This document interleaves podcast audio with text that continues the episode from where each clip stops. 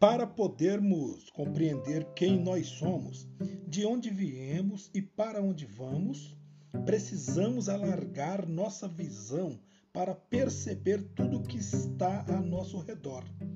Necessário também se faz para nosso mundo interior. Nosso desejo de aprender, de conhecer e de compreender não conhece limites. Vejamos que coisas belas fazem parte de nosso mundo. Primeiro, estamos dentro do universo. Se pudéssemos afastar-nos para além do universo, nós o veríamos como conjunto de aproximadamente 10 milhões de nuvens luminosas, as galáxias, cada uma delas formada por milhões de estrelas.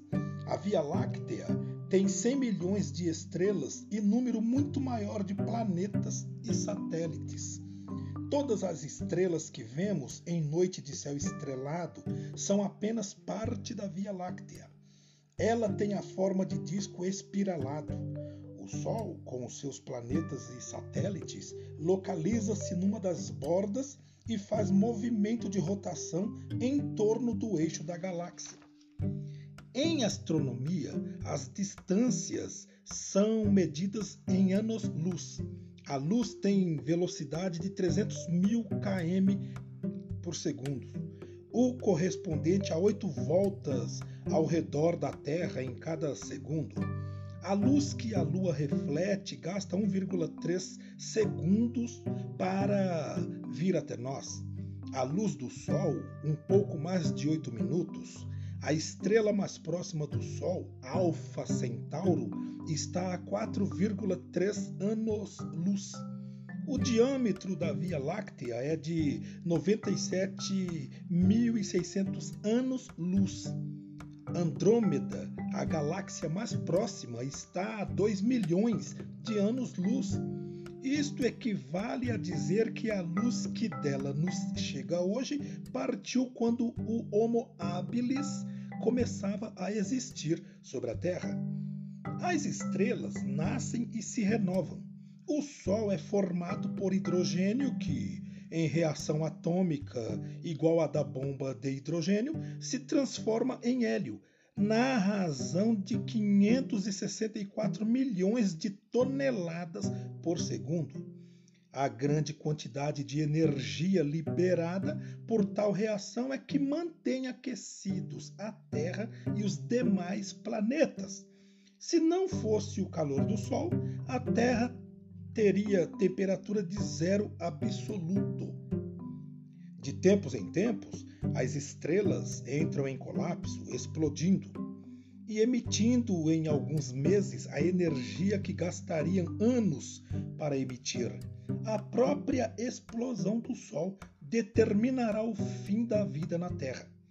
Diante do calor produzido, os planetas vão simplesmente evaporar-se, transformando-se em imensa nuvem de gases superaquecidos. Mas a evolução da vida na superfície da Terra começa há 3 bilhões de anos. Pode ter fim menos espetacular. No espaço existem imensas nuvens de poeira cósmica. Se o sistema solar entrar numa delas, parte da luz será absorvida e a Terra sofrerá resfriamento e congelamento parcial ou total. Este fenômeno é conhecido por glaciação. Alguns cientistas afirmam que, dentro de 4 mil anos, estaremos no centro de imensa nuvem cósmica. Comparando a Terra com os demais astros, podemos dizer que ela é berço preparado, aquecido e iluminado na justa medida, para que aqui se formassem as condições de haver vida, estas condições se mantêm em frágil equilíbrio. Qualquer pequena modificação no sistema solar romperá tal equilíbrio e provocará o fim da vida. O tempo em que existe vida na Terra, 3 bilhões de anos, é pequeno se comparado com a idade do universo.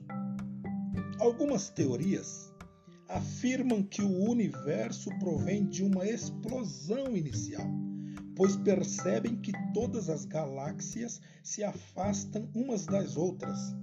Tais teorias fazem também algumas previsões sobre o fim do próprio universo. No interior de uma estrela, as reações de fusão atômica formam átomos mais pesados a densidade da estrela aumenta e faz crescer a força gravitacional. A pressão se torna grande a ponto de fazer com que os eletrões caiam sobre os respectivos núcleos, destruindo os átomos e transformando aquela estrela em aglomerado de neutrões. Enquanto dura esta reação, a estrela é chamada de anã branca, pois é pequena e emite luz muito intensa. A reação termina formando um buraco negro, corpo de 15 a 30 km de diâmetro, com a mesma massa da estrela anterior.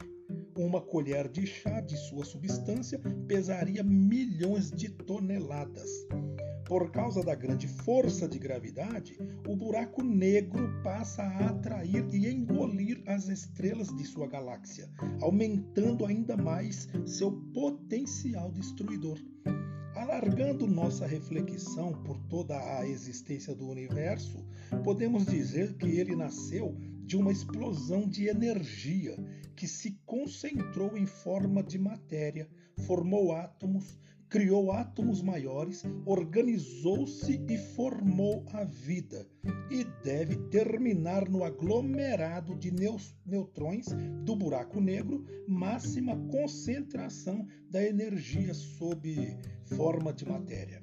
A vida existente na Terra, tanto da humanidade como de cada ser particular, não passa de pequeno instante um piscar de olhos dentro do universo.